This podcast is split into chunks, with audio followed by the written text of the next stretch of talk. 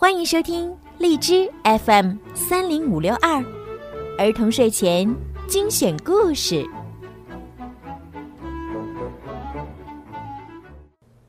亲爱的小朋友们，你们好，我是小鱼姐姐，欢迎收听并关注公众号“儿童睡前精选故事”。今天呢，小鱼姐姐要给大家讲的故事呀，是《冒险小恐龙系列之恐龙海盗来了》。恐龙，海盗，哇哦！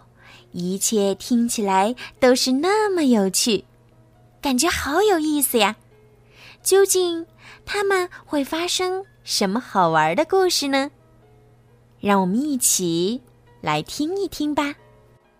出发去海马岛。高个子的红胡子船长坐在一截儿断了的树干上，垂着头。宝藏是为你们两个准备的，他对伊莎贝拉和比诺说：“这样以后你们可以不做海盗。”而是去实现自己最大的梦想。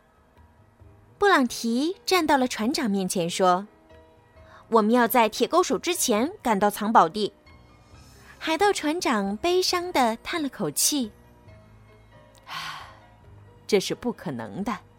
没有船，我们没办法离开骷髅岛。”到现在为止，福特斯一直站在树后。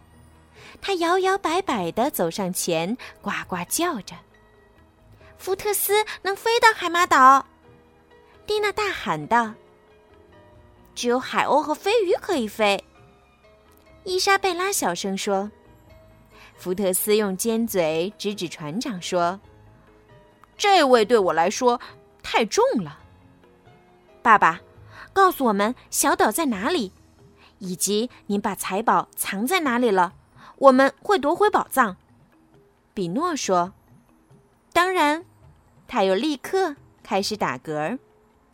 红胡子船长跟比诺和伊莎贝拉描述了藏宝箱的位置。爬到他背上，布朗提命令道：“我和你们一起去。”海滩上吹着微风，这已经足够福特斯起飞了。红胡子船长用力地拉了一下自己的长胡子，他仍然不敢相信自己的孩子坐着一个巨大的动物飞走了。福特斯朝着船长指给他们的正确方向飞行着。坐船的话需要走半天或者更久，但是靠飞行，他们能更快地到达。当海马形状的小岛出现在他们眼前的时候，太阳也升了起来。比诺、伊莎贝拉和布朗提打了一个大大的哈欠，福特斯也是，他们都太累了。福特斯找到了一个可以降落的海湾，在正式出发去藏宝地之前，他们都睡了一小会儿。在小岛的另一边。锤头号停泊在那里，铁钩手不耐烦地等待着天亮。他已经迫不及待地想要把宝藏据为己有了。现在在船上，大家叫他铁钩手船长，都听从他的命令。红胡子船长和他的孩子都被遗忘了。铁钩手诱骗海盗们相信老船长只会给他们带来厄运，海盗们相信了。铁钩手和几个海盗一起上了岸，他手里拿着藏宝图，前前后后的看着。想要理解这张地图并不是那么容易。他们到底要去哪儿呢？起床了，布朗提把比诺和伊莎贝拉摇醒。醒醒，醒醒！你们这些瞌睡龙！福特斯睁开眼睛，我梦到了鱼。他跟大家说：“比诺和伊莎贝拉伸了个懒腰，我们需要到有海鸥头的红岩石那里去。”布朗提提醒大家说：“岩石下面的洞穴就是宝箱的所在地。”福特斯飞到海面上去抓鱼了，他需要补充能量。我们要怎么穿过灌木丛呢？伊莎贝拉指着海滩前蔓延开来的树木和多刺的灌木林，有些发愁。在小岛的另一边，铁钩手行进着，在他前面是三个带着弯刀的海盗，他们用这些刀砍断灌木丛和多刺的藤蔓。海盗们走得很快。福特斯吃饱以后回来了。也许我们可以从空中看到红色岩石。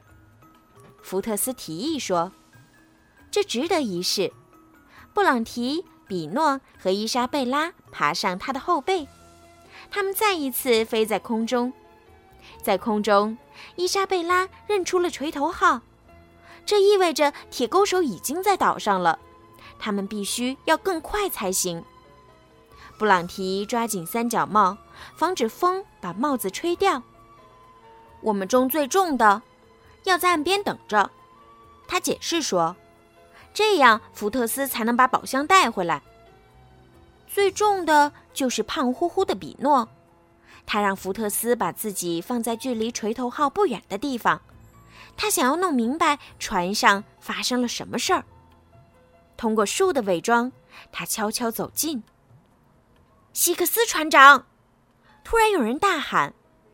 比诺惊恐地转过身去，在一棵棕榈树的树荫下面，大牙缝海盗、大鼻子海盗和大块头海盗坐在那里。他们慢慢地站起身，向他走来。